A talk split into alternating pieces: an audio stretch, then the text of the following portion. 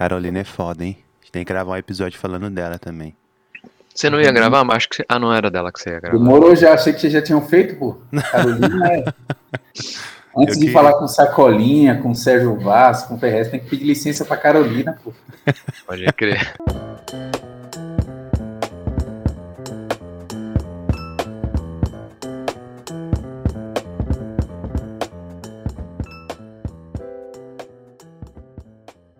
A gente tinha inaugurado uma série aqui que chama Arte e Resistência, tá ligado? Uhum. E você me falando lá e tal de como às vezes as pessoas esperam que as pessoas periféricas só falam de violência e tudo mais, tá ligado?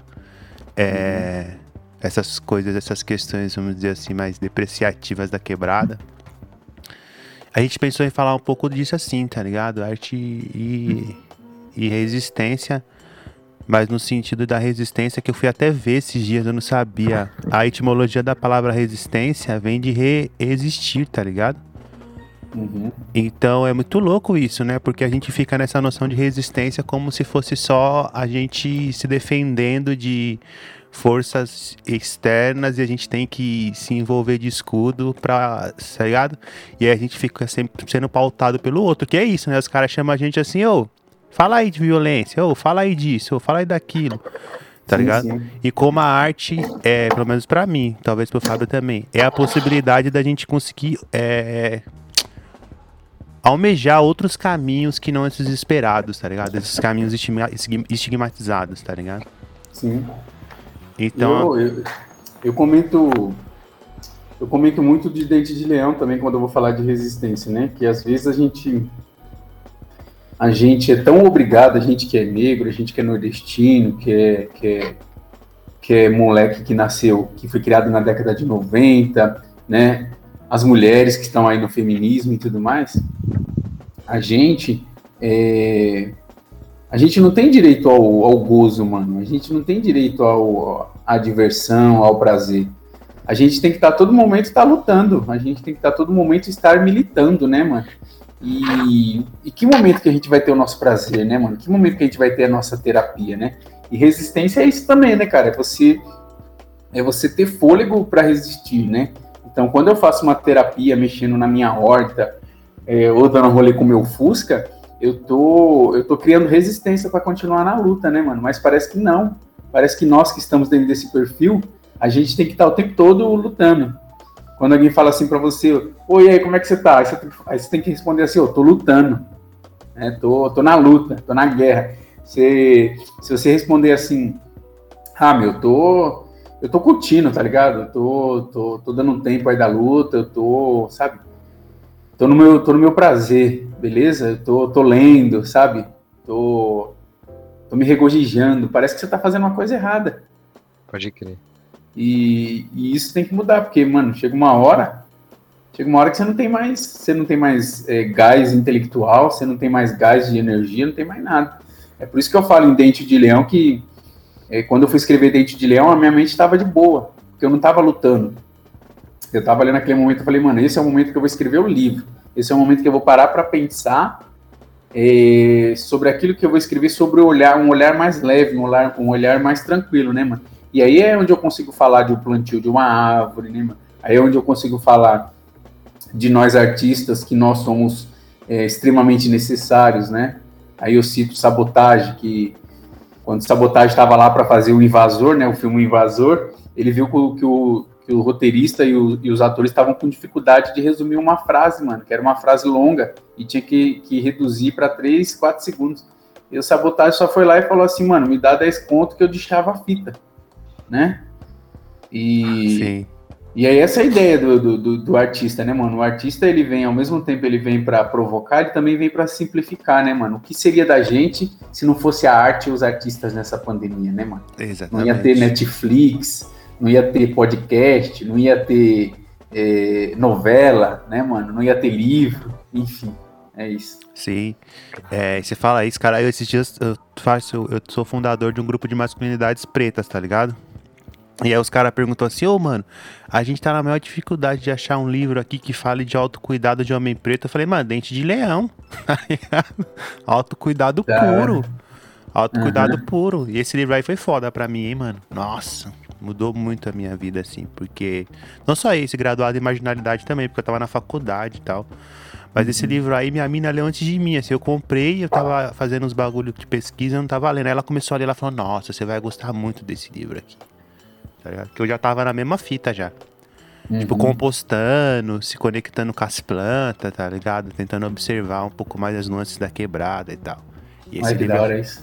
e esse livro é fudido nesse sentido, né, mano? Uhum. Caralho. Porque às vezes a gente fica com esse bagulho, que esses bagulho é mó bagulho de playboy, né? Compostar, cuidar de planta, é o que você tá falando, né? A gente tem que só tá ali é, lutando diariamente contra os bagulho e a gente não se dá nenhum deleite de gozar, de cuidar de uma plantinha, um bagulho tão sensível, tá ligado?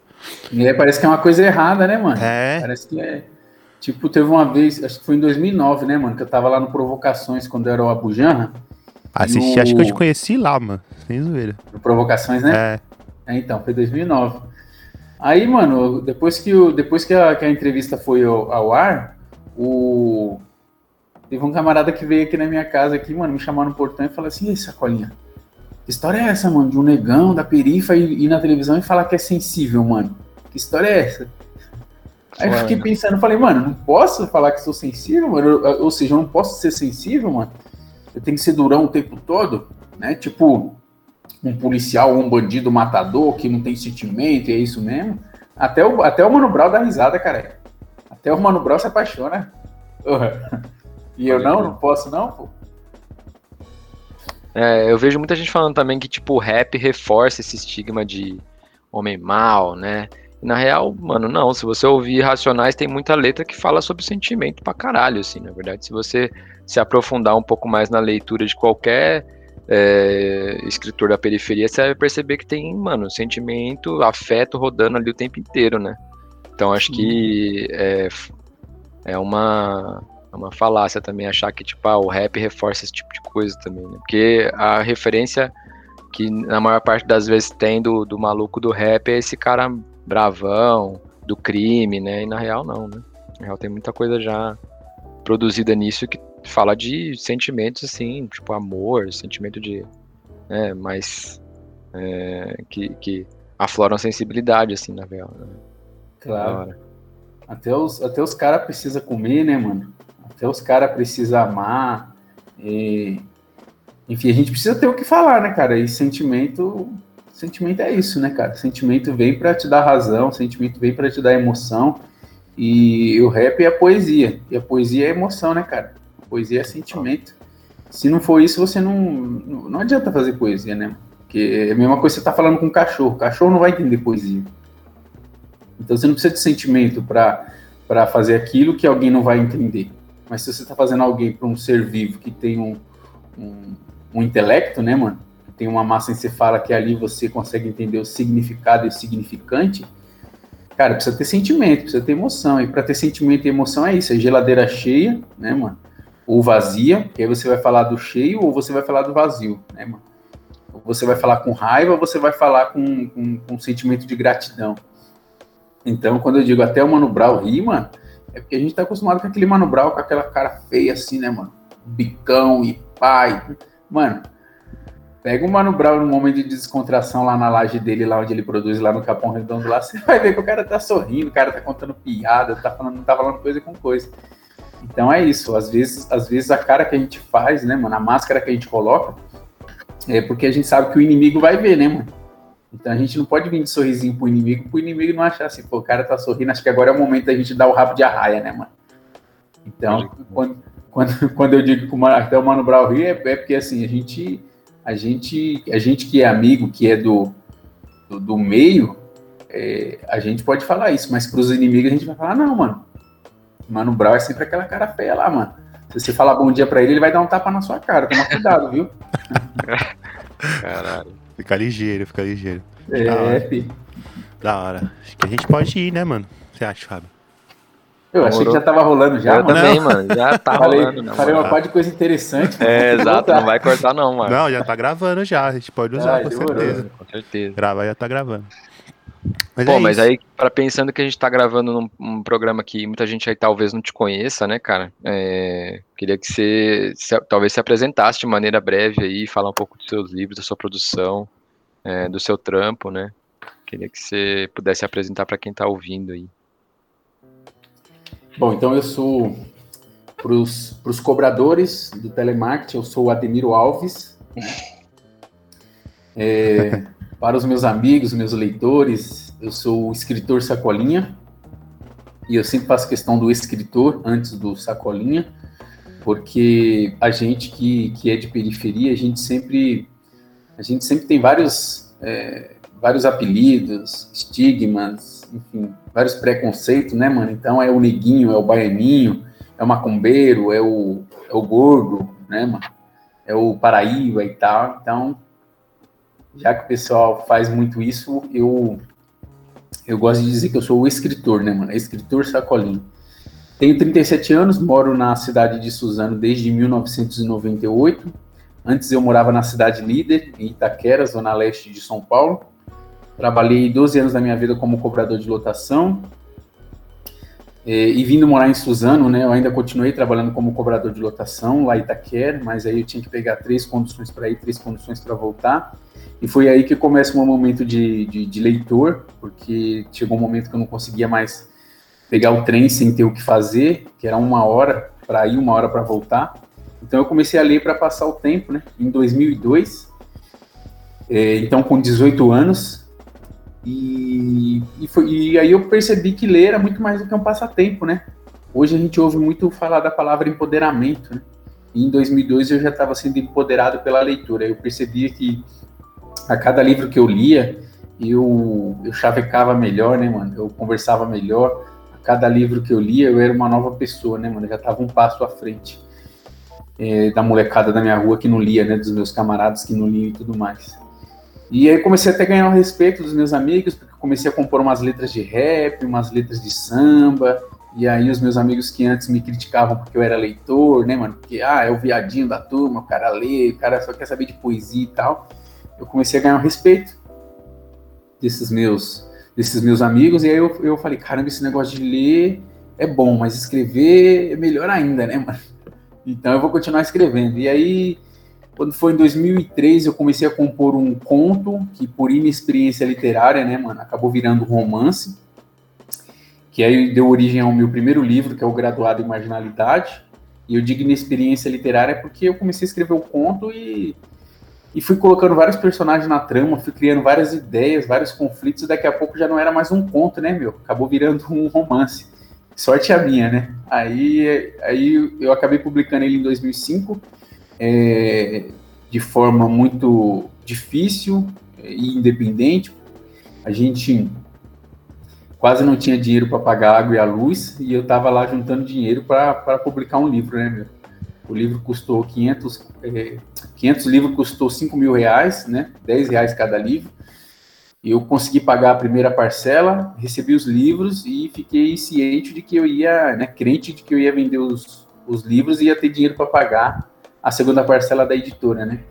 Então, eu fiz o lançamento, não vendi o suficiente, né? Ou seja, até vendi o suficiente, mas suficiente somente para pagar o coquetel né, de lançamento e as pessoas que trabalharam lá no dia. E aí, depois desse dia, eu tinha R$ 2.500 para pagar para a editora e, e, não tinha um centavo em casa, mas estava com a casa cheia de livros. E aí, eu comecei a fazer igual o Plínio Marcos, fui para o centro de São Paulo, né, mano? Só que o Plínio Marcos ele vendia livro de, os livros dele na, nas palestras, né? Eu não tinha palestra para fazer porque eu não era conhecido, então eu fui para o centro de São Paulo para vender meus livros de mão em mão na, na, nas portas dos bares, né? Vila Madalena, enfim, nos pontos de ônibus na Avenida Paulista e tal. E aí, depois desses perrengues aí, para resumir tudo, eu acabei em 2006 publicando meu segundo livro, que é 85 Letras e um Disparo. E aí, meu nome já era um pouco conhecido na cidade de São Paulo, eu já dava algumas oficinas de poesia na Fundação Casa, eh, já tinha um contato com a ação educativa, onde lá trabalha o Eleilson Leite, que me apresentou junto com outros quatro escritores para a Global Editora, né, que publicou uma coleção chamada Literatura Periférica, onde lançou um livro meu, um livro do Sérgio Vaz, da Dinha, do Alan da Rosa e do Alessandro Buzo. E aí, depois desse tempo aí, eu fui desenvolvendo vários outros projetos. É, de 2005 a 2012, eu trabalhei como coordenador literário da, da Prefeitura de Suzano, né, na Secretaria de Cultura. É, mas antes de trabalhar na, na, na, Secretaria de Cultura, eu saí da lotação e fui trabalhar numa revistaria no metrô Itaquera. Foi aí onde eu consegui a maioria dos livros que eu tenho hoje aqui na minha biblioteca particular. Porque aí, para finalizar assim a minha apresentação, né, para dizer que eu não sou nenhum santo, eu lembro que eu era um funcionário super exemplar, mano, na banca de jornal, né, cara? Chegava no, chegava cedo, né, mano? Saía depois do meu horário, fazia tudo que tinha que fazer e muito mais. Até que teve um dia que o, que o, que o dono da banca, ele resolveu, é, ele resolveu, como é que fala, precarizar, né, mano, a nossa forma de trabalho lá na banca de jornal, mano. Seis funcionários, né, cara? três de manhã, três da tarde, e mesmo assim ele resolveu precarizar, ah, porque a situação tá feia e tal, e colocou a gente num sistema de cooperativa, né? Onde os nossos salários eram pagos para a cooperativa, a cooperativa tirava a parte delas e passava para a gente. E a gente não era mais registrado em carteira, porque a gente tinha um contrato com a cooperativa, né, mano? Tanto que a gente até chamava a cooperativa de Coopergato, né, mano? E aí, e aí eu fiquei super chateado com isso, cara, e comecei a fazer o seguinte: eh, todos os livros que chegavam na banca de jornal, e naquela época não eram só aquelas coleções eh, Júlias, Biancas e Sabrinas, né, das seleções, eh, todos os livros que chegavam na, naquela época, se era interessante, eh, eu pegava para ler, né? Se era interessante, eu ficava para mim e só pagava o, o valor da distribuidora, né, que era 30%.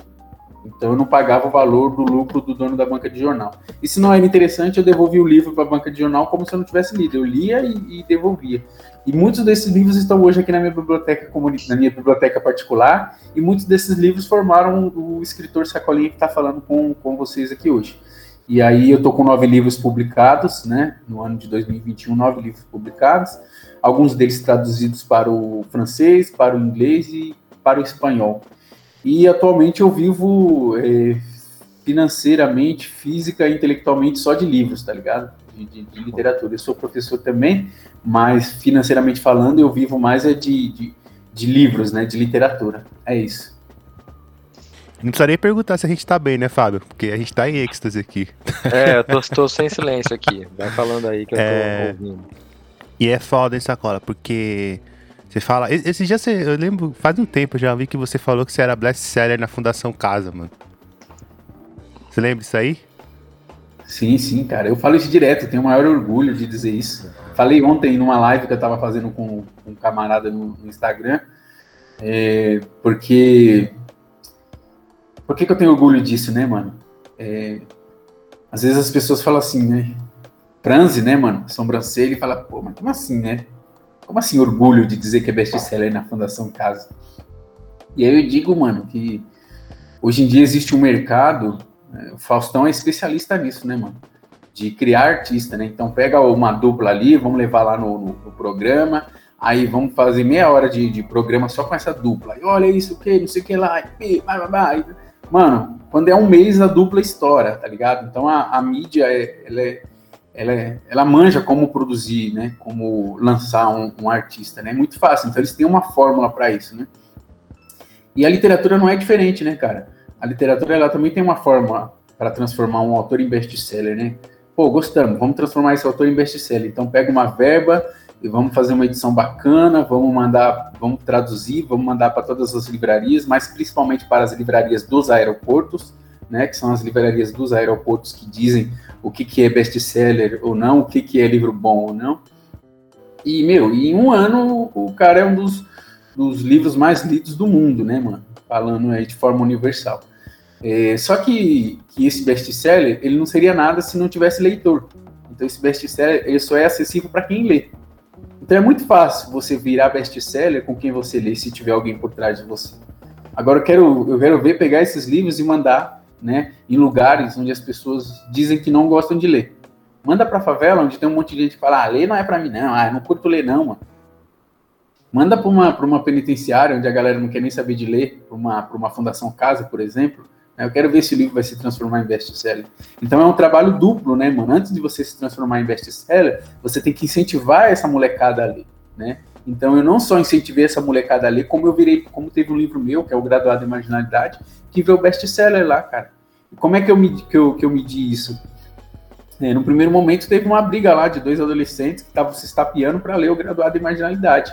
A gente fez o sorteio numa unidade da Fundação Casa em São Paulo e dos dois que estavam para ganhar, é, um só ganhou e os, os dois saíram no tapa disputando o livro. E depois eu descobri, mano, através de um professor, ele é morador aqui de Suzano e estava na unidade lá de Bom Retiro, estava dando aula na unidade de Bom Retiro, é, ele descobriu, mano, que um livro meu estava sendo é, traficado, mano, entre as unidades, sabe? Um, um, um filho que dava para a mãe, para a mãe levar para uma outra mãe, para levar para um outro moleque numa outra fundação casa. E eu fui vendo que isso tinha virado uma regra, sabe? Três exemplares, mano, três exemplares estavam circulando em várias fundações casa, né, mano? Até na época que o que o que o MC da Leste estava começando a fazer sucesso e tal, e tinha passado pelas fundações casa e tudo mais. É, foi essa época aí que o graduado em marginalidade estava, né? Eram, duas, eram três edições. É, uma edição era da, da, da, primeira edição, né? Que era, que era eu, o, o homem da capa, segurando uma rosa vermelha, né, mano? E os outros dois livros eram da segunda edição, que, que tem uma capa da hora, ilustrada pelo, pelo artista plástico João Pinheiro, da periferia lá de, de Itaquera, é, Jardim Brasília. Então esses três livros estavam circulando feito louco. Aí quando eu descobri isso, mano, eu falei, vou fazer chover, mano, graduado em marginalidade na Fundação Casa. E eu lembro, eu não sei se vocês assistiram. Eu sou muito fã de biografia, né, mano? E mais fã ainda quando essa biografia vai pro cinema, né? E eu assisti o, o, o Narcos, né? Só que o Narcos, mano, com, com Wagner Moura, Wagner Moura é foda, é um puta de um, de um ator. Mas o Narcos, mano, ele não é nada perto do, do, do de uma série que é colombiana mesmo, original colombiana, chamado é, Pablo Escobar, o Patrão do Mal. É uma temporada de 72 capítulos, uma temporada só, 72 capítulos, com André Parras, Andrés Parras. Mano, o André Parras, o cara se incorpora o Pablo Escobar de uma forma assim muito louca, né, mano? Então uniu tudo que eu gosto, né, mano? O, o, o narcotráfico, né, mano? É, aí eu gosto de assistir, né, mano? Não, mas não da realidade mesmo do narcotráfico. Então, o narcotráfico, é, a biografia e, e, literatura, né, cara? E aí tem uma parte que o, que o Pablo Escobar diz o seguinte, cara, eu adorei. Para mim, é, eu tenho certeza que eu fui, eu fui o único na face da Terra que, que fotografou aquele momento, aquela fala dele, quando ele diz assim: é, eu, eu vou fazer chover drogas nos, nos Estados Unidos.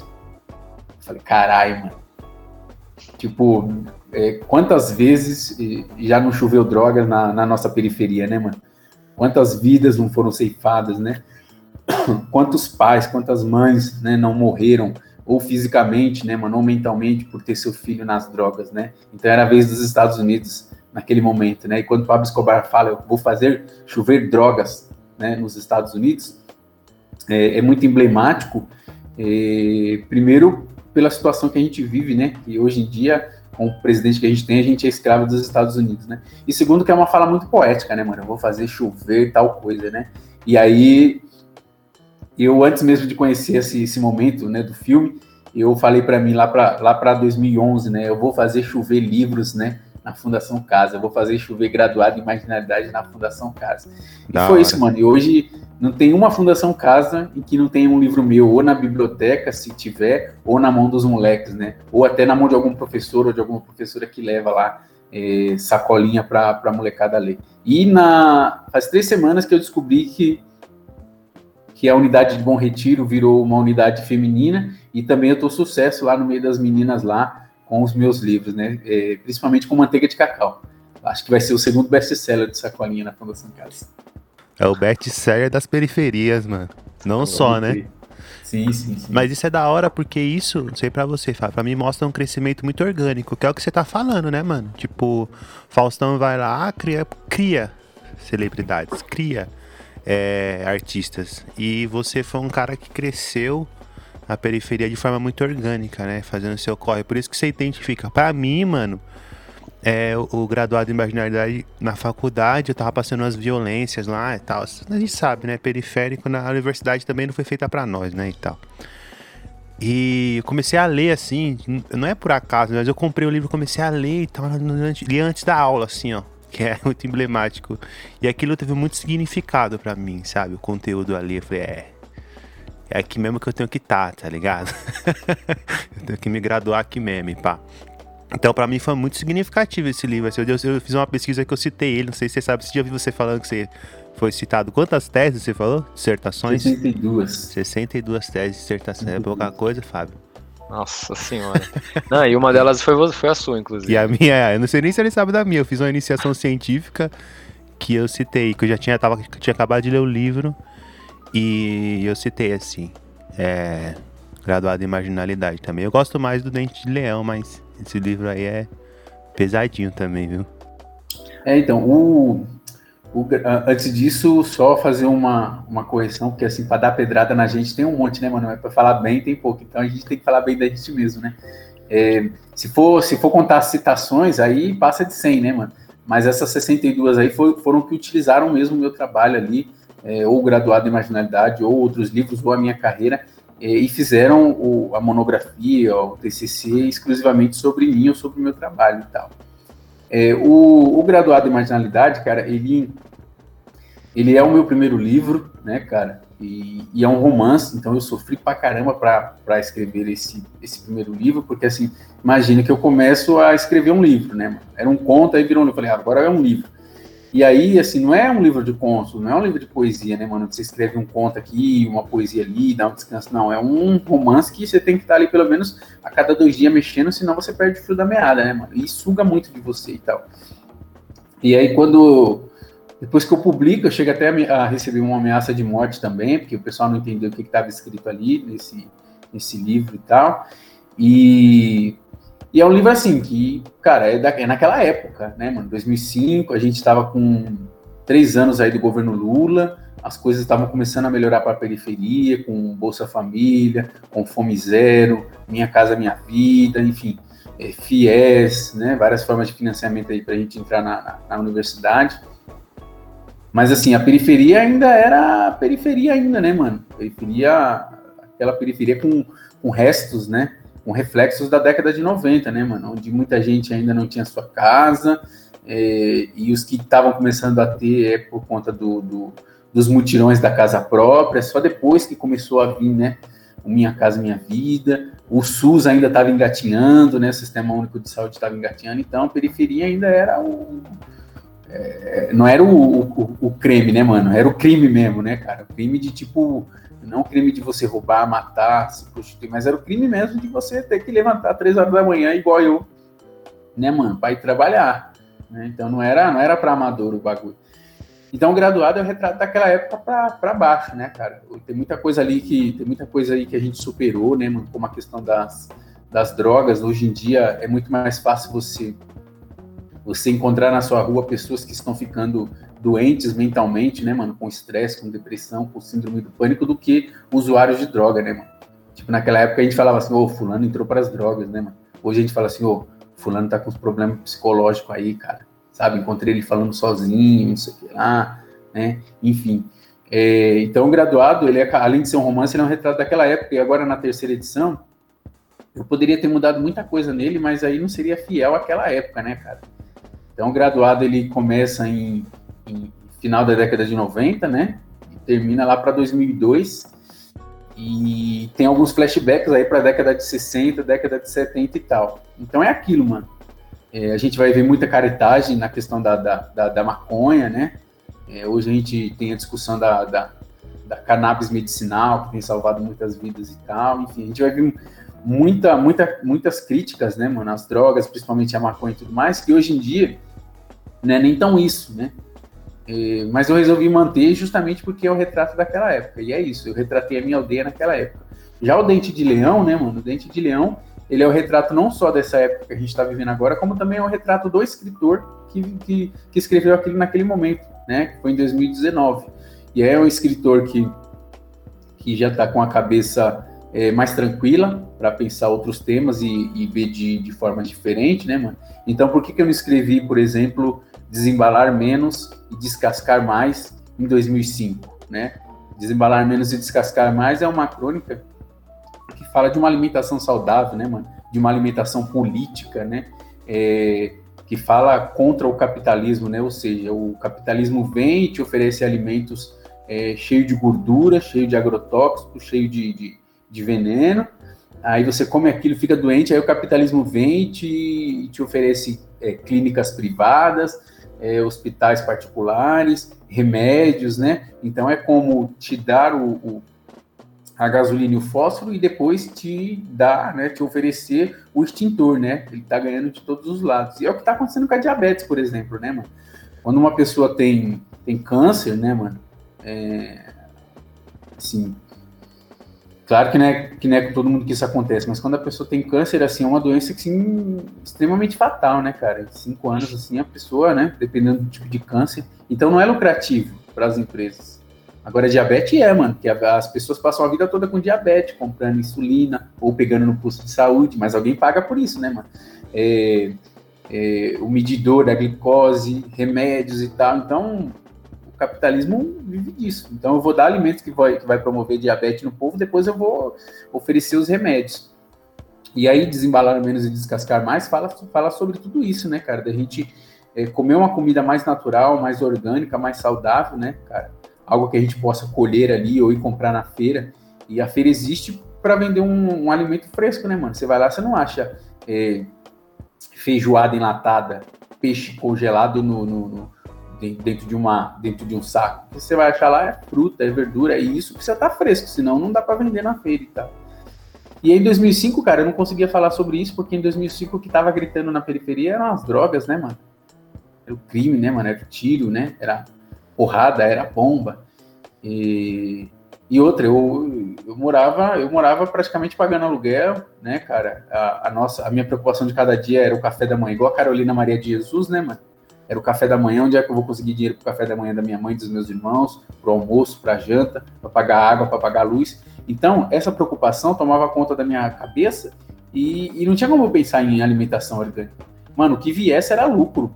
O dia vinha feijoada enlatada do supermercado, era lucro, a gente comia e agradecia a Deus, né, cara? Mas hoje, como eu estou em outras condições, eu consigo ver melhor e falar sobre isso para alertar outras pessoas que de repente estão nas condições que eu estava em 2004, 2003, quando eu estava escrevendo graduado em marginalidade. Aí eu digo o seguinte com essa crônica, né, mano? Que hoje em dia a gente está lutando por aposentadoria, pô, vou cortar os nossos direitos trabalhistas, ou a gente não vai conseguir se aposentar. E aí eu digo o seguinte, cara, que se as coisas continuarem do jeito que tá, a gente não vai se aposentar mesmo, mas não porque a gente vai chegar lá e não vai ter como se aposentar, mas porque a gente não vai chegar vivo nessa aposentadoria. A gente vai morrer pela boca. A gente vai morrer com isso que a gente está comendo aí, cara. Então, vamos lutar por aposentadoria? Vamos, mas antes da gente lutar por aposentadoria, vamos lutar por uma alimentação mais saudável, né, sem agrotóxico. Enquanto a gente está lutando por aposentadoria, enquanto a gente está tá lutando é, por direitos trabalhistas, o Bolsonaro, mano, já liberou desde o dia 1 de janeiro do ano passado, ele já liberou, de, de, do ano passado não, de 2019, 2020, né? É, já liberou, cara, mais de 500 agroquímicos na nossa alimentação, mano. mais de 500, cara. Então, pensa aí que se você vai se alimentar numa semana com é, variados é, alimentos e tal que você compra no supermercado, então um dia você come arroz e feijão, outro dia você come carne, outro dia você come frango, outro dia você come peixe, outro dia você come verdura, outro dia você come legumes, outro dia você come fruta. Cara, em sete dias na semana você se intoxicou com mais de 500 agrotóxicos com mais de 500 agrotóxicos. Isso é um bagulho louco, mano. Um bagulho louco, porque aí você vai comendo isso todo dia, o arroz e feijão, por exemplo, que a gente come todo dia. Tá cheio de agrotóxico, mano. Você vai comendo isso todo dia, uma vez não é nada, mas você vai juntando isso no seu organismo, vai juntando, vai juntando, vai juntando. Cara, a chance de aparecer um câncer ou qualquer outra doença dali a 10, 15 anos é máxima, sabe? Coisa de louco. Foda. Não, eu acho muito louco o que você falou também do a oportunidade de ter reeditado o texto e não reeditou, né? Deixar como um testemunho daquela época. Acho que isso é, é importante, cara. Fica um, um registro histórico, né? O registro histórico é importante. Acho que é quem, quem lê hoje, tá ligado? Consegue. Até a galera mais nova, assim, consegue ter uma visão, né? É, através desse tipo de documento, de como que era diferente, né, mano? Como que era o bagulho mais. É até coisas que são elementares hoje, naquela época não era nem questão, né, mano? Tipo, igual isso hoje, né? Pensar sobre alimentação. Né? Quem viveu nos anos 90, anos 2000 na periferia era salsicha e é isso aí. Vamos agradecer, tá ligado? Então, acho que é, É um registro importante histórico, assim. Tava falando da indústria farmacêutica, cara. Eu fiquei é, sabendo, eu trabalho dentro de uma, de uma farmacêutica, né? Não exatamente uma farmacêutica, mas um, uma distribuidora que tem contato com fornecedor farmacêutico. E, e aí teve um medicamento em 2018 que foi descontinuado, um medicamento oncológico, né? Medicamento de via oral, para quem está fazendo tratamento em domicílio. Ele, a, a, fabricação dele foi descontinuada simplesmente porque ele não estava sendo rentável, né, para a farmacêutica que produzia ele. E ainda existia em ativo pessoas que estavam tomando aquele remédio, ou seja, que ainda iam tomar durante seis meses aquele remédio, é, no Brasil, acho que em torno de 108, não, 180 mil pessoas. É pouco para a indústria, mas é 180 mil pessoas tomando um remédio que parou. Agora você vai ter que tomar outro, né? Isso no, no tratamento oncológico é um, é um problema, assim. Aí você consegue perceber o, o quão violento é, né? Essa parada do tipo, ah, não, não, não é rentável, então que se foda quem tá tomando, tá ligado?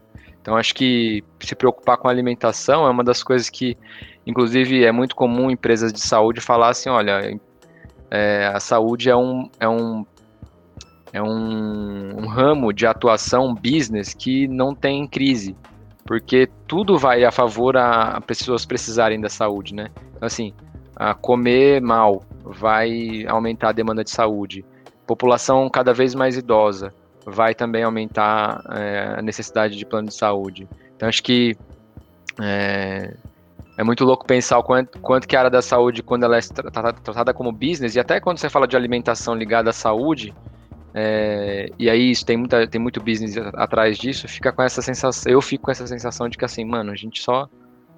Parece que a alimentação é só o primeiro passo pra gente depois ir precisar de remédio, tá ligado? Se a gente não toma cuidado da alimentação Foda isso. E é muito louco porque o Sacola fala assim e tem gente que eu converso, mano, que nem sabe que existe esse movimento de literatura dentro de quebrada, sabe? Essa galera, tipo Sacola, Sérgio Vaz, Ferrez, Librizante, é, as galera do Slam, né? Meu Duarte, enfim, a Luz Ribeiro. Mano, e eu fico assim, caramba, a periferia é tão criativa, tá ligado? Tem tantos movimentos foda, assim. E é isso que o Sacola falou também. Não tá no Faustão, ninguém vai reconhecer, tá ligado? E dar, e dar vazão. Mas isso é muito importante, né? A gente tava é, conversando aqui no, no começo sobre o resistir, o resistir e tal. E para mim, mano, eu falo, eu falo, porque o lançamento do Dente de Leão foi muito importante, assim, para mim, tá ligado? O Sacola não tá ligado disso, mas eu vou contar. Tava no momento da minha vida meio, tá ligado? Você tá meio triste, assim, mano. O bagulho não tem muito sentido. Aí eu vi que ele ia lançar o livro, assim. Eu tinha comprado, já falei, mano, eu vou nesse lançamento aí, mano. Nunca tinha ido no lançamento de livro, nunca. Não sabia nem como que era, tá ligado? E aí eu fui, peguei, eu moro em Itaquera, sou de Itaquera também. Peguei o trenzão, pum, caí lá em Suzana, a gente chegou lá, e foi eu e minha namorada, assim, pum. E o bagulho foi muito louco, mano. Teve apresentação de exemplo de alimentação viva, o cara fez uns sucos verdes, falou da importância e tal. Teve aula de meditação. A mulher do Sacola também foi fazendo. Como que é o nome daquela arte, Sacola? É, ela... string art. Isso, ela foi fazendo, assim, do livro atrás, tá ligado? Porra, o Fábio mano. que não conhece aí, Fábio. Olha lá, Fábio. Nossa, que louco, velho. Mano, muito louco. Ela faz vários. Ela tem da Carolina, da Conceição. Nossa. É uma família de artistas aí também. E. E aí, velho, nossa, eu saí daquele rolê e era uma época que eu parei de beber também. Então, se você para de beber, você tem uma dependência, né? De se divertir com álcool e tal. E eu saí assim, era, acho que foi na sexta-feira, não foi a quinta-feira? O lançamento. Foi sexta. Foi sexta-feira, é. E aí eu saí assim com a minha amiga, falei, caramba, eu tô tiozão mesmo, mano. Que eu vim pra um coquetel de livro, eu tô saindo mó feliz, velho. Tá ligado? eu falei, nossa, eu tô mó feliz, mano. A gente viu várias E aí a gente conheceu o patê de Oral Pronobis, que eu até mostrei pra você cola esse dia que eu faço direto. Virou minha manteiga aqui, mano. Tem um pezinho aqui, a Oral Pronobis faço. A gente conheceu o patê, ele contou a história do patê da mãe dele, todo um pá. Eu falei, caralho. E, porra, isso é muito louco, porque é eu tava, eu tava falando, tipo Mano, isso pra gente da periferia é sair um pouco desse papel reativo das opressões e existir de uma outra forma, mano. Só a arte dá isso pra gente, tá ligado? Tipo, você não precisa ficar reagindo aí durão, só esperando as porradas pra você reagir. Tem uns outros caminhos, né? Que a gente já debateu aqui, as frestinhas do sistema que você, você pode pegar e, porra, ver de uma forma mais leve, mano, tá ligado? E a arte possibilitou isso. Depois desse livro aí, nossa, desse lançado desse livro, desse coquetel, eu fui outra pessoa, assim, saí, saí muito mais revigorado, tá ligado? E a coisa que eu queria que você falasse, Sacola, eu vi muita gente, mano, é, que se sente meio apática, é meio de mãos atadas, sabe? Em fazer mudanças no mundo. E você tem o projeto na escola, da Fundação Casa, o Revitalizando Quebrada. Você é um cara muito militante dentro da periferia, tá ligado? Queria que você falasse um pouco dos seus projetos, mano. E falasse um pouco também disso, né? Tipo, às vezes as pessoas, tipo, ah, eu tenho que mudar o mundo, é muita coisa pra mim fazer, então eu não faço nada, mas só que também fica aquele sentimento meio deprimente, tá ligado? De ver o mundo se degladiando e você, assim, apático, na sentado no sofá, sabe? É, então, você vai falando tudo isso daí, mano, ixi, a gente. Já, já, já vou querendo aqui, tipo, voltar, que acaba logo essa pandemia, voltar para os eventos presenciais aí, pelas aglomerações, para continuar trocando ideia com a galera, com a molecada na escola, com a molecada na Fundação Casa, com os adultos no EJA, né, com a galera na rua, porque às vezes a gente acha muito difícil mudar o mundo, né, mano? Mudar a sociedade, mudar a nossa cidade, nosso bairro. A gente acha muito difícil a gente falar, ah, mano, vou ficar aqui no sofá, já era mesmo, mano. Já era minha vida, não devo, não temo, me dá meu sofá que já era, né? É, mas, mano, para mudar o mundo é muito fácil, cara. É muito fácil pensando que, tipo, você não vai precisar mudar o mundo para mudar o mundo. É só você mudar você, cara. Você muda o seu mundo, você já vai estar tá mudando o mundo, né, cara? E, e aí, nesse sentido, a gente estava falando, né, antes de, de, de, a gente começar o podcast aqui, a gente estava falando de, de, resistência e existência na, na, na periferia, né, cara? É, às vezes a gente que é que é militante, eu aqui como escritor, vocês aí no podcast, no rap e tudo mais, a gente às vezes esquece de cuidar da gente, cara. E mudar o, o nosso mundo é cuidar da gente também. Cara, é, eu, eu, duvido, mano, você ser bem visto na periferia, no meio dos homens, se você falar que você vai na manicure fazer a unha do pé e da mão. Mano. Você não vai, mano. Você não vai ser bem visto. E, porra, cara, é um. É, é, é um cuidado, cara é uma higiene, tá ligado?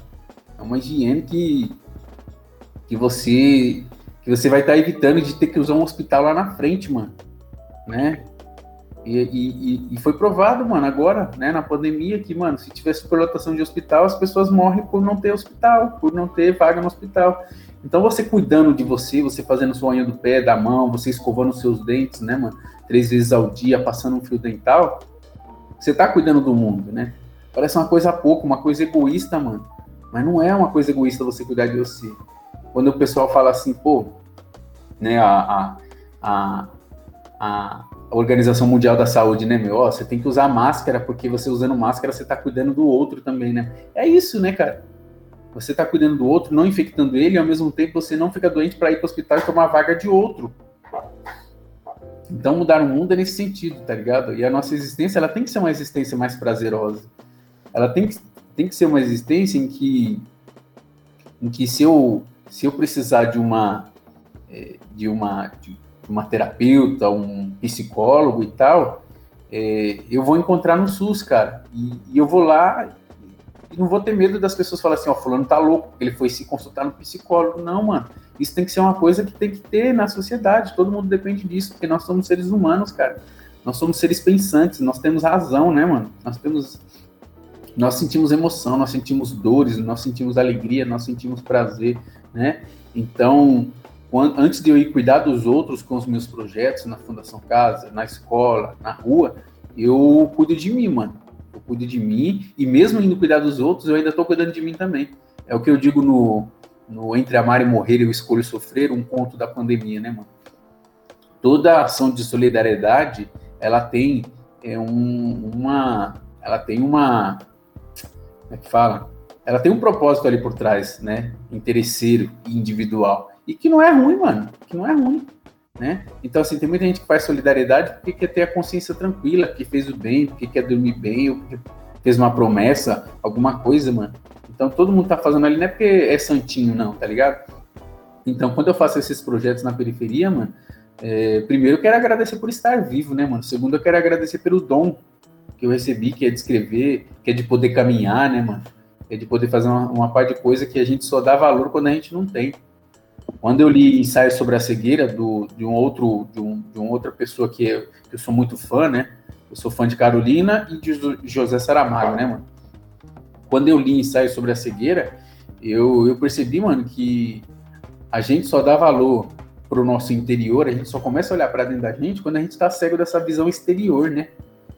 Enquanto a gente está olhando, enquanto a gente tem olhos para ver, a gente está com o olho no celular ali, pá, e, não vê o que está acontecendo ao nosso redor e não começa a prestar atenção no nosso corpo, na nossa saúde, nada. Mas quando a gente fica sem essa visão, aí a gente começa a olhar para dentro. Né, mano? Eu não sei se já aconteceu com vocês, mas às vezes quando eu caio doente, mano, que eu tô com aquela dor, sei lá, dor de cabeça ou qualquer outra que seja, eu começo a pedir desculpa, mano, pra minha cabeça, pro meu corpo, de estar tá fazendo uma parte de coisa ao mesmo tempo, porque você tá fazendo ali, fazendo um monte de coisa e tal. Você não tá nem aí, você fala, pô, eu tenho energia, eu sou fodão, né? Porque a gente é prepotente, né? Eu sou fodão e tal, isso aqui. Aí quando você vê que, puta, não é assim, e não depende só de você querer fazer as coisas, você fala, caramba, né, mano? Então quando a gente vai ficando velhinho, né, mano? A gente começa a ficar com a mobilidade reduzida, né, mano? Os movimentos, os reflexos ficam mais devagar e tal, a gente não percebe. A gente fala, caramba, mano, que dificuldade que eu tô para andar, que dificuldade que eu tô para virar a cabeça, né, pro lado e tal. E a gente não percebia isso antes, né, mano? A gente não percebia isso antes.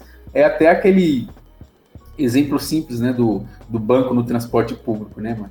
Que tá lá reservado para idosos e tal. E você acha que você nunca vai ser, ser idoso, mano. Você acha que você nunca vai depender daquela lei ali, mano, mas sua hora vai chegar, cara. Sua hora vai chegar. Então, assim, é, cuidar da gente é mudar o mundo, mano. É, eu, eu vou fazer minha unha, foda-se o que o pessoal vai falar. Eu vou.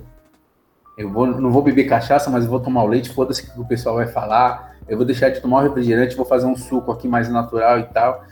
Porque até o, o machismo na periferia, mano, ele, ele mata nesse sentido também, cara. Porque o machismo ele fala que você tem que ser homem, então você não pode chorar, né, mano? Você não pode beber leite, você tem que tomar cachaça, né, mano? Você não pode tomar. Até o refrigerante faz mal, você não pode tomar, não. Refrigerante, refrigerante é coisa de careta, né?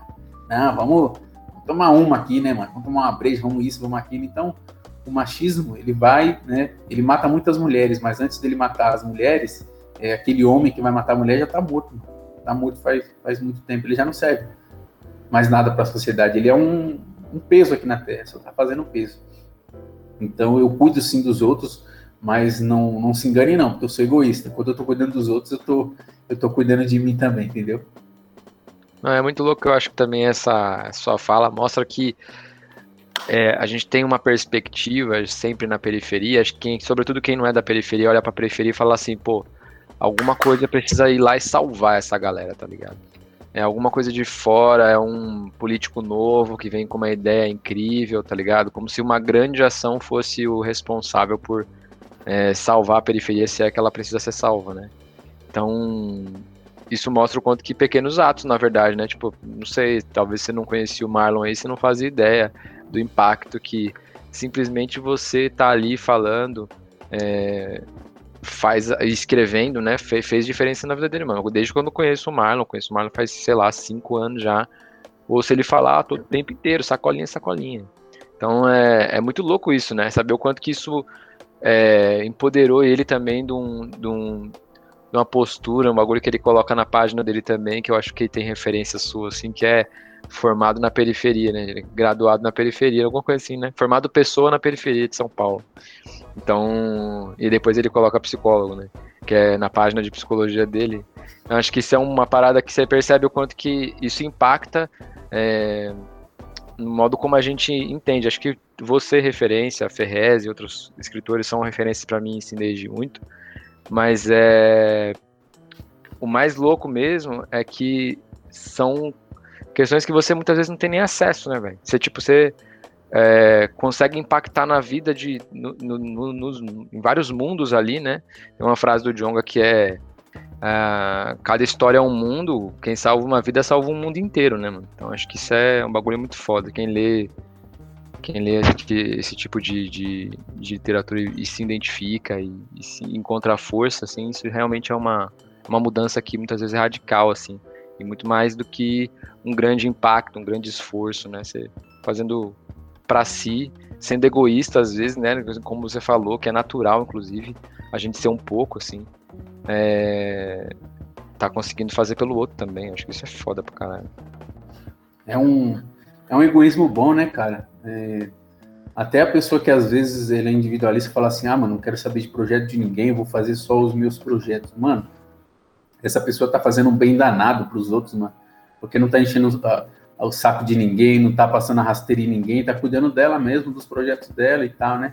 É igual o, o tem muita gente que mete o pau nos crentes e tal, mano. O crente é chato, isso, que é aquilo. Eu falo, mano, graças a Deus, mano, que a pessoa é crente, mano, que não tá no crime, né, mano, que não tá enchendo o saco da. Graças a Deus, cara. Porra, tem uma igreja aqui do meu lado que não para de fazer barulho e tal, cara. É ruim, é ruim.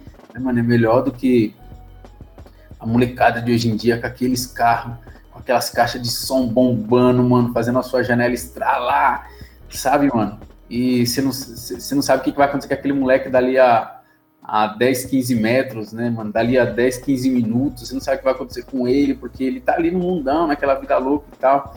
Mano, é, é isso, mano. A pessoa, quando faz o projeto dela, cara, pelo menos não tá enchendo o meu saco, né, mano?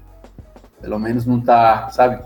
Quando o Marlon fala do, do lançamento do Dente de Leão, onde lá teve o yoga, onde lá teve a meditação, né, o suco vivo e tudo mais. Cara, a meditação é a imersão em você mesmo, né, cara? É o momento de você parar, aquilo que eu falei de Saramago, né, mano? Você para para olhar para dentro de si, para ouvir a sua respiração, né, mano? Para sentir o seu pulmão encher como se fosse uma bexiga e esvaziar, né? É, nesse momento, além de ser um cuidado individual, é um momento em que você, de, de certa forma, está mudando o seu mundo ali, né, cara? Eu, eu digo que além de Deus existe o universo, né, mano? Tem, já diz Machado de Assis, né? É, tem tanto tem tantos segredos entre o céu e a terra do que pode supor a nossa vã filosofia, né? Então, cara, talvez aquele momento de meditação que você está fazendo, você está salvando a sua vida e nem sabe. Você está salvando a vida do seu vizinho que vai sair dali a pouco junto com você para ir trabalhar e você nem sabe, né, mano? É, às vezes, questão de segundos ali, mano, aquela meditação, aquela respiração, né? Quantas vezes os nossos pais, nossos tios, né, os nossos mais velhos, não foram salvos por aquela oração, né, por aquele sinal da cruz que eles fizeram minutos antes, segundos antes deles abrirem o portão para ir trabalhar de madrugada, né, cara?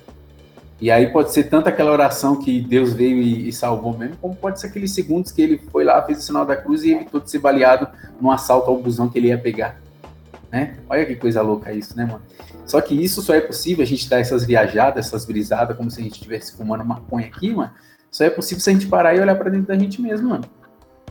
Talvez, eh, no, não, é, não é querendo ser prepotente ou me gabar, não, mas talvez se o Marlon não tivesse ido no, no, no nesse, nesse lançamento, ele nem estaria aqui com esse podcast com a gente, mano. Estaria dormindo certeza, lá. Certeza, certeza sabe? Estaria dormindo de boa e acordando tarde, né, mano?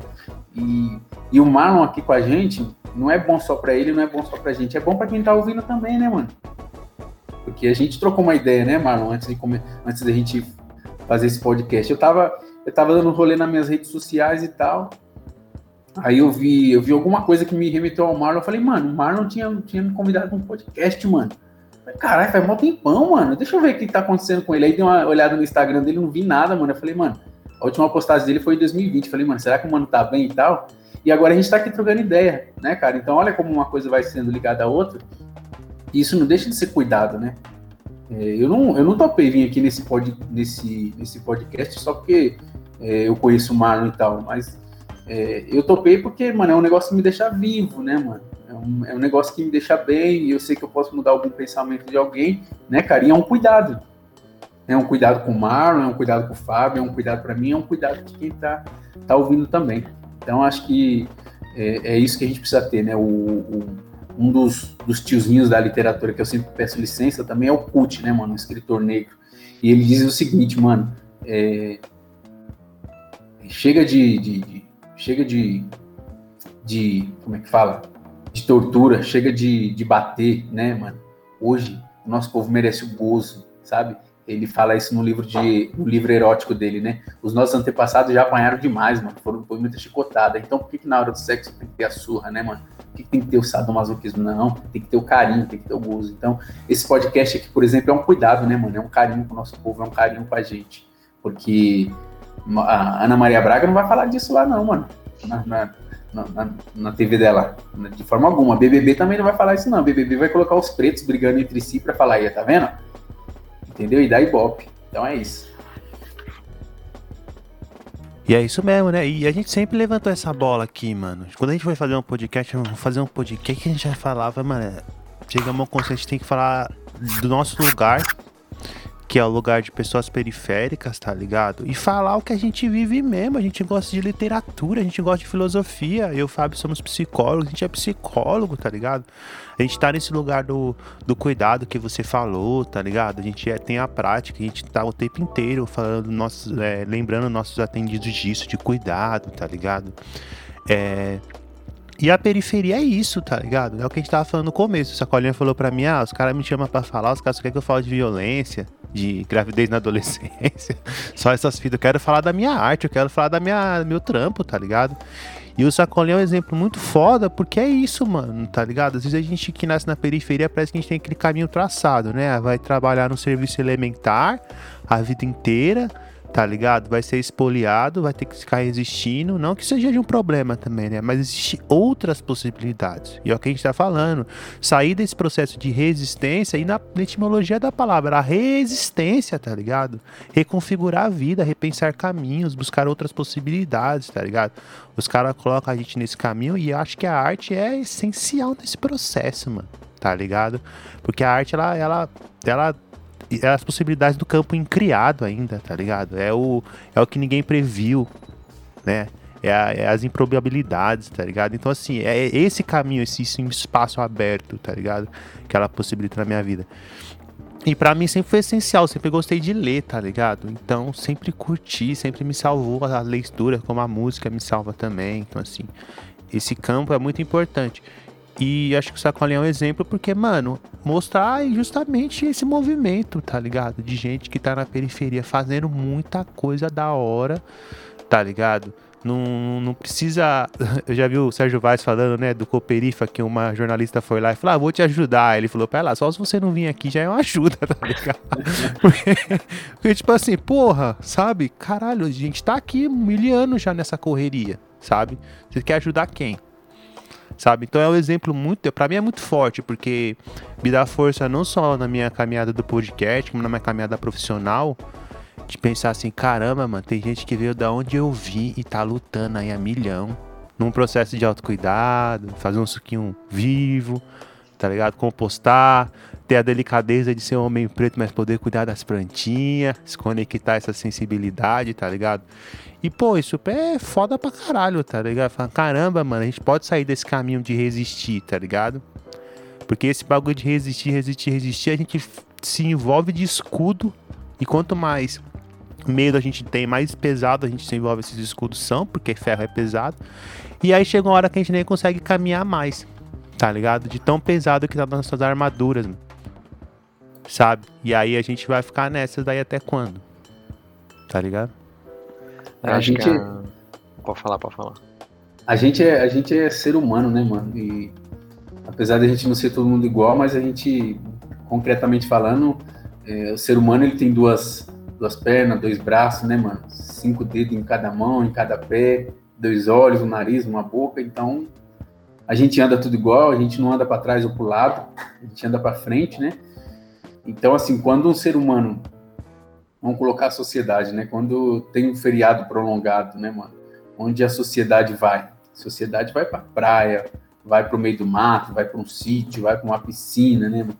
E todos esses lugares tem o que? Tem água, tem terra, tem árvore, tem verde, né, mano?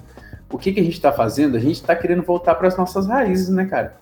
As nossas raízes é isso, né, mano? Terra, mato, verde, a gente está todo momento voltando, porque senão a gente enlouquece. Então, a férias, feriado prolongado, fim de semana, praia, piscina, rio, lagoa, represa, é, meio do mato, acampamento e tal, a gente está voltando para para nossa essência, né, mano? Para a natureza, né? E quando o Marlon tá mexendo com as plantinhas dele, mano, é isso, é voltar para sua essência, é voltar para a terra, né, mano?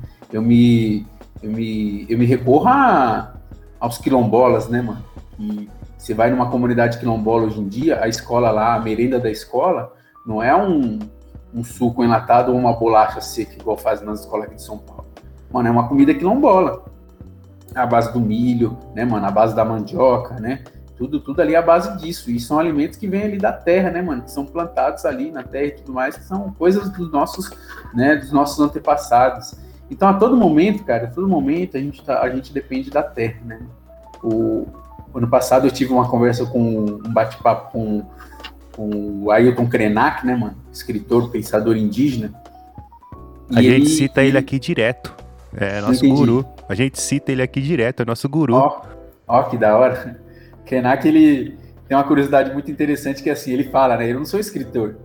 Eu falo as coisas no microfone, o pessoal grava e transforma em livro, né? E depois publica, né? E aí, nesse bate-papo comigo, ele falou assim: é, as pessoas, Sacolinha, tem que, tem que parar assim, ir para um lugar onde tenha terra e grama e deitar assim, deitar para se conectar com a terra. Se não tiver grama, deita no chão mesmo, num piso é, de concreto, ou de azulejo, ou no asfalto, mas deita no chão, deita na terra. Então, é, é isso, cara, que a gente precisa. Às vezes a gente está nessa loucura hoje em dia e, e não sabe o que está faltando, e às vezes a gente vai e fica doente vai atrás de um remédio que, mano, às vezes esse remédio tá ali no chão, que é a falta de conexão, né, mano? No Dente de Leão, quando eu, eu escrevi a crônica, né? Chuva na periferia, e terminei essa crônica, eu falei, meu, tá faltando alguma coisa aqui. Esse título tá bom, a crônica tá boa, mas tá, tá faltando alguma coisa. Aí eu falei, já sei, é um subtítulo, mano. Aí eu coloquei o subtítulo, é a harmonia que fala, né? Porque é isso, né? Tá faltando a nossa harmonia com a nossa com a nossa essência, né, mano? E a nossa essência é isso. A gente não veio de outro lugar a não ser desse lugar, que é a terra, né, mano? Que é a água. Quando a gente quando a gente tava na barriga da nossa mãe, a gente tava dentro de um líquido, né, mano? A gente tava ali sendo, né, balançado nesse líquido amniótico, né? Quando a gente nasce, o nosso único alimento é um líquido, né, mano? E quando a gente pisa, a gente pisa na terra, né, mano? O alimento que a gente come vem da terra. Quando você come um alimento que não vem da terra, que é sintético, você fica doente. E quando você come um alimento que é da terra, cara, você fica bem, você fica cheio de energia. Cara, então o recado tá dado, é isso. A gente precisa se conectar com a terra, a gente precisa pisar mais no chão, né, mano? Hoje a molecada fica doente com muita facilidade, né? Porque tá com o chinelo o tempo todo, tá com o tênis o tempo todo. Quando uma vez pisa ali no chão sem o chinelo, já fica doente. E, e na nossa época era diferente, a gente jogava bola sem chuteira, sem tênis, né? Usava o chinelo como trave para fazer o gol. E a gente não ficava doente, mano, era raro. A gente descascava cana com dente, né, mano?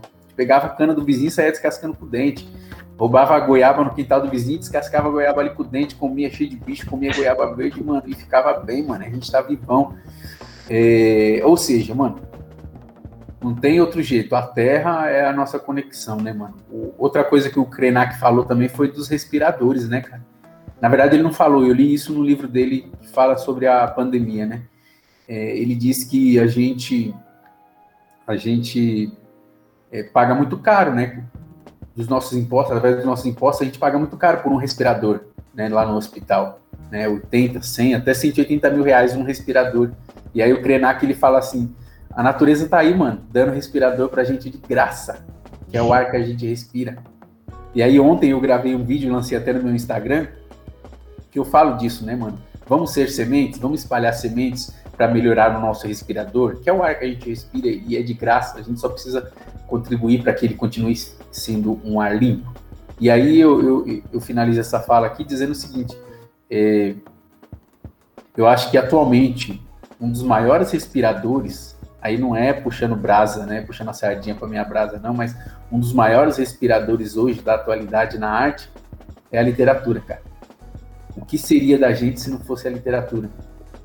Eu sei, é só você ver as pessoas que não leem, mano. As pessoas que, que só tem o WhatsApp ali e a internet como meio de, de informação, mano. É aquilo que a gente ia se transformar, né? Então, é, a leitura, e eu falo isso no Dente de Leão também, finalizando o livro, é, eu falo assim, que a literatura, né, da mesma forma que a Amazônia é a reserva, a última reserva de ar que existe no planeta Terra, a literatura, os livros, né, são a última reserva de humanidade que existe no planeta Terra. foda. Mano, eu acho que agora você me falou uma coisa, eu lembrei, cara, que é, é, interessante como você falou, né? Pô, tem gente que nunca leu e vai ler a primeira vez na Fundação Casa, né? Que tá ali fechado, sem liberdade nenhuma, e aí, encontra no livro ali uma saída, né? Uma porta, uma janela para imaginação, para liberdade, né? E, e, eu, eu caso um pouco isso com a minha história, assim. Eu nunca fiquei na Fundação Casa, né? Nunca fiquei fechado.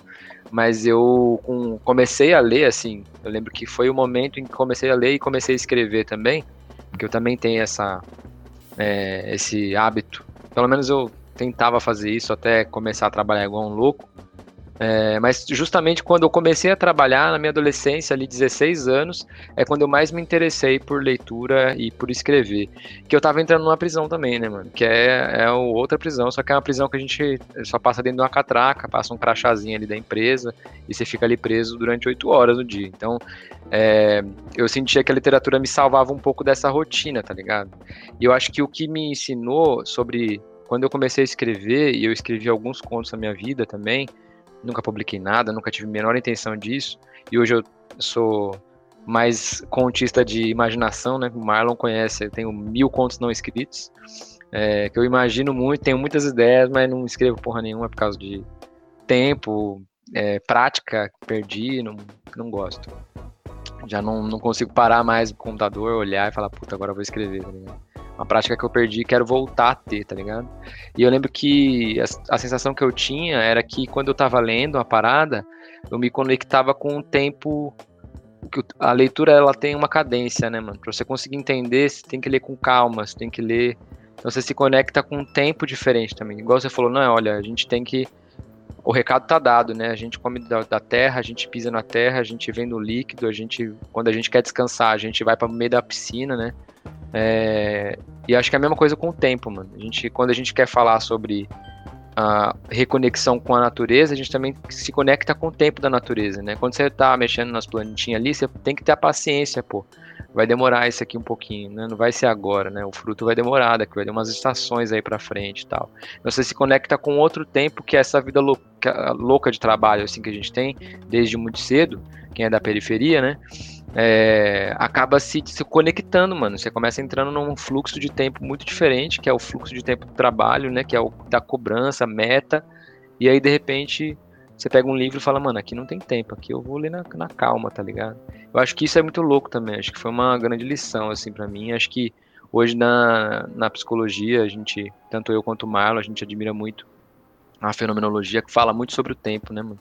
É, o modo como a gente, na maior parte das vezes, né, se para pensar, todo problema psicológico tem alguma ligação com o tempo, né? Ansiedade é não saber lidar com o tempo, depressão é você olhar para trás e ficar se sentindo culpado, carregar aquilo e não conseguir sair, né? sentir que o tempo está parado, né?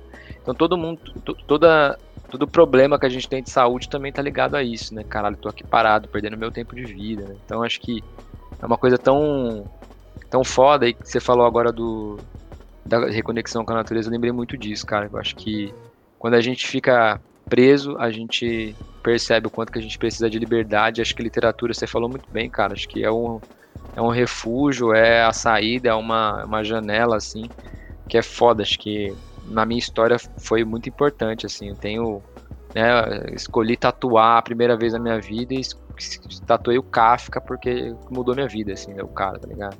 Li tudo do cara e estudei absolutamente a vida dele. Falei, mano, esse cara aqui é. Salvou, assim, salvou. Ele conseguiu compreender o que eu vivo em relação ao trabalho, tá ligado?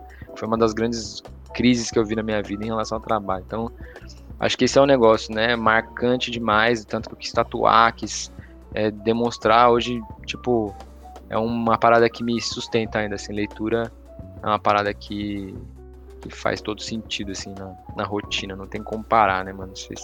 Aí, às vezes, eu até sinto em dívida, assim, pô, não tô lendo muito, tá ligado? Tô lendo muita coisa de trampo.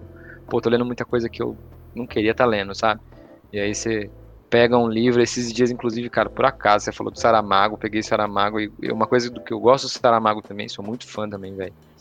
É que ele, todos os livros dele, ele, ele, de alguma maneira, também é uma imersão, uma coisa muito individual, né?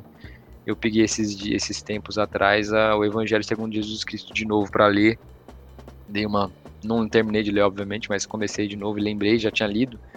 o quanto que ele humanizou, né, um sujeito que é tido como um é, que, é um, que é tido como um herói, né, mas ele humanizou, ele trouxe inclusive ca características egoístas, né, características que ninguém quer ver em Jesus Cristo, tá ligado? É, que torna ele mais humano, assim. E, cara, é, é um exercício. Quando você lê esse livro, eu lembro a primeira vez que eu li, assim, é um exercício de você se conectar com o seu vizinho evangélico que você não gosta, tá ligado? Porque eu tinha muita. Eu, eu era uma pessoa que tinha preconceito, tá ligado? Falei, caralho. E aí eu olhar para aquilo de novo e eu olhar um texto sobre um cara que eles admiram tanto falar, mano, agora eu admiro, tá ligado? Agora eu consigo entender a humanidade na parada, assim. Acho que Saramago é foda. Você citou ele, não podia passar em branco, cara. É genial, genial. Vários outros, né? Mas esse também é sensacional. Eu não sei se você leu a caverna dele. O único que eu não li, cara. Olha, eu não, não li o do, do elefante, que eu esqueci o nome agora, e a caverna, não, não cheguei a ler. É, a caverna, a caverna é um, é um bagulho louco, assim, onde ele reconta o, o mito lá da caverna, né? Do Platão. E da mesma forma em que o em que tem aquela frase emblemática do Escobar que eu citei aqui, né? Vamos fazer chover drogas nos Estados Unidos. É, a do, a do Saramago em A Caverna é não existe coisa mais miseravelmente na vida do que um velho a chorar, né? Que é o momento em que o velho descobre que ele tá numa caverna, mano. Tá numa caverna e. Enfim, o bagulho é louco, não vou falar muito aqui para não estragar sua leitura, mas, cara, é. Quando eu cheguei nessa parte do livro, eu, eu tive a sacada assim do livro, eu falei, puta. Aí é onde, onde veio a ideia do, de algumas coisas que eu coloco no Dente de Leão, né? Dessa coisa da caverna, né? Eu só conheci o mito da caverna depois que eu li A Caverna de José Saramago. Aí eu fui atrás do mito mesmo, né? Que deu origem, que deu origem ao livro, né, cara? E, e a gente tá numa, numa eterna caverna, né, mano? Quando alguém passa numa catraca, vai trabalhar lá no telefone no telemarketing, ali é uma caverna. Quando alguém tá é, no celular, né, mano? Isso que a gente tem aqui nas mãos, aqui, fica digitando o tempo todo ali, é, para fazer compra, para se comunicar com a família, para se comunicar com o mundo. A gente, a gente acaba entrando numa caverna sem fim, né? Eu cito também bastante 100 anos de solidão, né, do Gabriel Garcia Marques. É, eu não sei se vocês leram 100 anos de solidão. Então, o, vocês vão lembrar do cigano Melquiades, né, que leva, vive levando lá para Macondo os, os, uns inventos, né, que, que a cidade de Macondo não conhece. E cada invento que ele vai levando, a cidade de Macondo vai caindo na degradação, né, mano? Então ele leva um tapete voador, leva o gelo, daqui a pouco leva o espelho, né, mano? E a gente lê aquilo ali, e quando você é consciente e sabe o que você tá na mão, cara, você vai falar assim, puta, eu, eu tô em Macondo, mano. É, Melquiades é, o, é a Casa Bahia, o Magazine Luiza, é, Melquiades é, são chineses, né, mano, que inventam esse celular que eu tô aqui na minha mão, que é Xiaomi, né, mano? E, mano, isso aqui é o tapete voador do meu Kids, é o espelho, é o gelo, porque isso aqui tá me mantendo numa caverna e tá me degradando, né? Eu tô com as minhas filhas, aí eu vejo elas no momento da hora, aí ao invés de eu curtir aquele momento ali, o que, que eu faço? Eu tiro uma foto e posto na rede para receber curtidas, né, mano?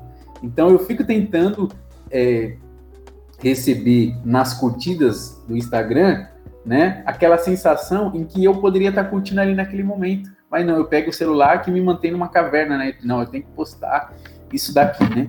É, o mesmo celular, que não é só um celular, mas que ele é um imã que atrai os meus dedos, então ele é dono, né? Esse celular aqui, ele é dono dos meus dedos, né? Ele é dono dos meus olhos, ele é dono do meu cartão de crédito, né? Então, é, se a gente não ficar ligeiro, a gente vai continuar caindo nessa armadilha, né, mano? Nessa armadilha da. eu tô falando com vocês aqui, não, não vai dar para vocês verem aqui, mas eu tô falando com vocês de um notebook que eu acabei de comprar, cara. Faz, faz dois meses que eu comprei esse notebook, e o meu outro já tava zoado, eu dei para minha filha. E aí, esse notebook, cara, a principal característica dele que veio, né, no, na divulgação, é que assim, tinha um botão exclusivo da Netflix. Tá aqui, cara, botão da Netflix. Aí, aí eu fico pensando assim, falo, caramba, eu queria uns botões para trabalhar, né, mano? Para digitar, escrever meu texto e tal, mas eles falam, não, tem um botão da Netflix, né, mano? Então é a caverna que vai empreender, é a Netflix ali, né, cara? Então, se a gente se a gente não não toma cuidado, a gente vai sucumbindo e vai ficando nessa prisão, né? Nessa prisão de, de, de Saramago, nessa caverna do Platão, e, e para sair disso é difícil, né? Aí a gente só vai sair disso quando a gente ser velho, aí a gente vai ser aquele velho que o Saramago diz, né? Um velho miseravelmente a chorar. E é da hora, né? E, e pô, a gente tá indo pro final, né? Puta, da hora o papo, dá pra ficar aqui o sábado inteiro nessa resenha. e, e o que eu acho mais da hora é, queria agradecer a participação do Sacola aí que aceitou o nosso convite. Puta, um cara fudido. Eu lembro que depois que eu fui no coquetel dele, Fábio, aí ele me mandou uma mensagem assim, eu postei uma foto com ele, que a gente tirou ele. Ô, oh, mano, você tava no meu coquetel, eu nem falei com você, mano, tá ligado? E mandou uma mensagem aí, caralho, você não sabia nem lidar, não tinha nem roupa, tá ligado? Eu falei, nossa, os malucos que eu mais admiro aqui. E isso é foda, e isso é louco, porque é, isso eu acho que tem muito nos escritos do Sacola. Eu me lembrei agora de um, de um conto que ele fez sobre a Agatha Félix, né? Aquela mina que foi morta no Rio de Janeiro. E me pegou muito forte, assim, esse conto. Acho que eu até mandei pro Fábio, porque a gente na, também a gente é acostumado com violência, tá ligado? Parece que a gente já tá meio amortecido sabe? Caiu na banalidade do mal, diria Hannah Arendt. Então, essas coisas. E você fica meio assim. Esse conto, ele humanizou, ele humanizou, né? Ele tirou a, a relação de um objeto com uma menina, mais uma menina morta no Rio de Janeiro. Ele trouxe toda a situação. Acho que tá na internet, né, Sacola, esse conto aí? Tá, tá sim, tá lá no meu, no meu site, escritorsacolinha.com. Se estiver ouvindo esse podcast, para agora e vai lá ler o conto, tá ligado? E ele humanizou assim, quando eu li aquilo, eu falei, nossa, mano, pode escrever, tá ligado? E já tava caindo nesse lugar de objeto que a gente se coloca, tá ligado? A gente tem um pouco dessa relação da caverna, assim. E do que o Sacola tá falando de comprar, tá ligado? É, é uma coisa que eu sempre pensei também. As galera ficam um ano inteiro comprando celular, trampando, não sei o quê. Aí quando eu tenho uma folga nas férias, eu vou pra praia. Eu vou pra, pro campo, tá ligado? Vai voltar, né, irmão? Que você tá todo errado o ano inteiro. Aí tem que voltar pras raízes e tal. E o foda dos, dos escritos do Sacola, tanto do Graduado de Marginalidade, os outros livros também, é essa capacidade de tirar a gente desse lugar de objeto, tá ligado? Trazer a gente essa humanidade que foi tão tirada da periferia, tá ligado? Que só quer colocar a gente no lugar da violência, da morte, do, de uma mão de obra de, de trabalho e tal. E dá pra gente esse lugar, sei lá, mano, esse lugar aqui é seu, tá ligado? Você é um ser de possibilidades, vai, mano. Vai lá e vai lá, tá ligado? Sai desse lugar aí, vai lá e pum. E para mim isso é muito forte, mano. Então, eu queria agradecer não só a participação nesse podcast, mas toda a sua arte, todo o seu movimento aí na periferia e tal. Quando você fala de Taquera, você vai falar, caralho, tenho mais orgulho do que o estádio, tá ligado? tem, mais, tem mais orgulho do que o estádio. Fala assim, mano, foda pra caralho, maluco veio da onde eu vim, tá ligado? E tá aí escrevendo, vivendo de livro. E, pô, isso é, isso é inspirador pra gente, mano. Tá ligado? Não tem outra ideia. Isso é inspirador. Então, muito obrigado aí, Sacola. Valeu mesmo. Valeu, mano. Valeu pelo convite mais uma vez, pela oportunidade aí. É, esse conto que você citou, que você citou, chama-se Menina Ágata. Ele tá lá no meu site escritorsacolinha.com/blog. E é um conto que faz parte de um projeto pessoal chamado O Final Você Já Sabe, né, mano? Esse é um projeto onde toda vez que acontece alguma tragédia, né, como a tragédia do, do irmão lá no Carrefour, em Porto Alegre, como, como a tragédia da, da criança, né, do, do João Pedro, né, que entraram na casa do, do, da tia dele deram vários tiros, várias bombas e ele morreu, como aquela criança, né, e a mãe, né, que, que sofreu uma tragédia lá em Recife, a criança que caiu de um andar lá do prédio de, da primeira dama, né, enfim, eu pego todas essas histórias, né, que atingem o nosso povo, que, entre aspas, dá uma comoção nacional, e eu conto essa história até o ponto onde todo mundo já sabe. Então eu ficciono uma história do antes, né? Quem era essa criança antes? Quem era esse esse João lá que foi espancado no Carrefour, né? Momentos antes, que, como ele estava com a esposa dele, momentos antes de acontecer aquilo que todo mundo já sabe, né? O final você já sabe. Tem um conto também que está disponível nesse blog que faz parte desse projeto, final você já sabe, que foi aquela aquela tragédia que aconteceu lá em Paraisópolis, no bairro da no baile da 17, né? Tem também um conto lá nesse sentido. E a, e a ideia é daqui a dois anos publicar um livro só com esses contos, né? E o título do livro vai se chamar O Final Você Já Sabe, né? É, quem quiser dar uma moral para mim, quem quiser contribuir com os meus projetos, saiba que você pode fazer isso adquirindo meus livros. Eu tenho, eu tenho um projeto bem pessoal que é assim, todo o, o valor arrecadado, né, todo o dinheiro que, que eu arrecado com a venda dos meus livros, metade eu tiro para minha sobrevivência, para pagar as minhas contas, e a outra metade eu invisto em projetos como literatura e paisagismo revitalizando a quebrada, eu faço camiseta, faço adesivos, faço cartões postais poéticos, ajudo bibliotecas comunitárias, ajudo novos escritores comprando os livros deles, enfim. Então, é, quando vocês estão comprando o livro meu, vocês não estão só comprando o livro meu, né? Vocês estão contribuindo para a continuidade dos meus projetos. E aí você pode comprar livros meus em qualquer site virtual, qualquer livraria virtual, porém, se vocês comprarem no meu site, vocês acabam ajudando mais ainda os meus projetos, que é escritorsacolinha.com barra loja. Obrigado, Marlon, obrigado, Fábio, e obrigado a todo mundo que está nos ouvindo aí. Valeu, viu? Foda demais. Queria só finalizar, né? Acho que a gente falou bastante sobre tempo, falou bastante sobre literatura, sobre natureza aqui, acho que uma coisa que liga a outra, assim.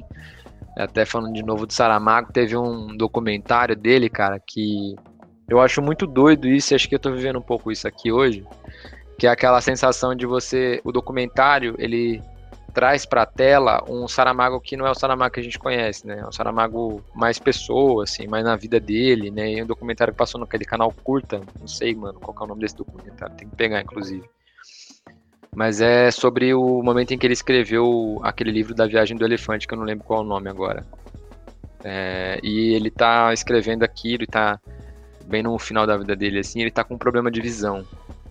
É, e quebrou óculos na viagem, ele falando, olha, no final desse documentário, acho emblemático, ele fala assim: é, literatura e conhecimento é, é a lente que a gente precisa para quando a gente for velho. Porque não tem coisa mais natural de quando você vai ficando velho, vai perdendo a visão, vai ficando mais embaçado. Mas com conhecimento você fica mais esperto, você consegue ter mais clarividência, você consegue ter mais intuição. Então, no final das contas, a grande lente que você precisa não é o óculos é você conseguir pensar, é você conseguir refletir através das experiências que você aprendeu ali com a sua vida e com a literatura. Eu acho que isso é muito foda, e acho que fala um pouco disso também, né, cara? Quanto que a literatura, seja ela, a gente chama ela de periférica, marginal, literatura, ela é, ela é uma grande formadora de lente, né, mano? A gente vai conseguindo, né, acho que quem lê literatura periférica é, vai conseguindo ter uma lente periférica também, né? mesmo que não, não pertence a esse lugar, vai conseguindo perceber, pelo ponto de vista daquelas pessoas que escreveram, que lugar é esse, é, que potencial tem ele e quão rico, quão plural ele pode ser, né, mano? Muito mais do que a mídia mostra aí, geralmente, no, no, no Fantástico. Mas acho que é isso, cara. Queria muito agradecer também é, a presença aí. É um, é um marco pra gente aqui. A gente tá, ó, a gente tá, sei lá, ano, de repente, falando, pô, vamos chamar sacolinha, vamos chamar sacolinha. E aí esse dia aconteceu aí, então é bem, é bem feliz, cara, esse dia pra gente aqui. E certamente pros nossos ouvintes também. É, que a gente já citou ele, né? No episódio de masculinidade lá, a gente leu uma crônica dele que é sensacional. Nossa, olha ali, se acertou a caneta, hein? Puta que pariu. E então já citou ele várias coisas, então, né? O cara já fez mais parte desse podcast que nós mesmos. Tá Só foi consumar agora. Tudo mais. Foda. E... É... Que, que, crônica que foi, Marlon, que foi lida lá? A dos joelhos ralados lá. Ah, eu lembro, lembrei. Legal. É... Eu, voltando a que o Fábio tinha falado aí, essa questão do, do Saramago. Saramago é, é foda, Saramago é meu mestre, né? Inclusive ele está aqui do lado da Carolina de Jesus. Eu vou virar aqui, mas não vai dar para vocês verem direito. Ó, do, embaixo é um certificado que eu ganhei de artista do ano, e em cima tem um quadro das minhas referências, né? Um quadro de visualização. Então tem a Carolina lá, tem a minha avó, né? E tem também José Saramago, né? Tem três fotos de José Saramago, inclusive uma que ele tá dando rolê com a Pilar, né? Com a esposa dele e tal. Eu me inspiro bastante nesse quadro. É, eu citei aqui, vou citar novamente, né? Quando ele fala de lente, né?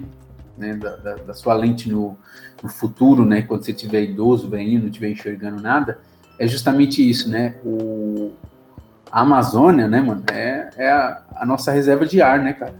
A nossa única reserva de ar. Se acabar com a Amazônia, já era, a gente não. A literatura é a mesma coisa, cara. Os livros é a mesma coisa. É a nossa única reserva de humanidade.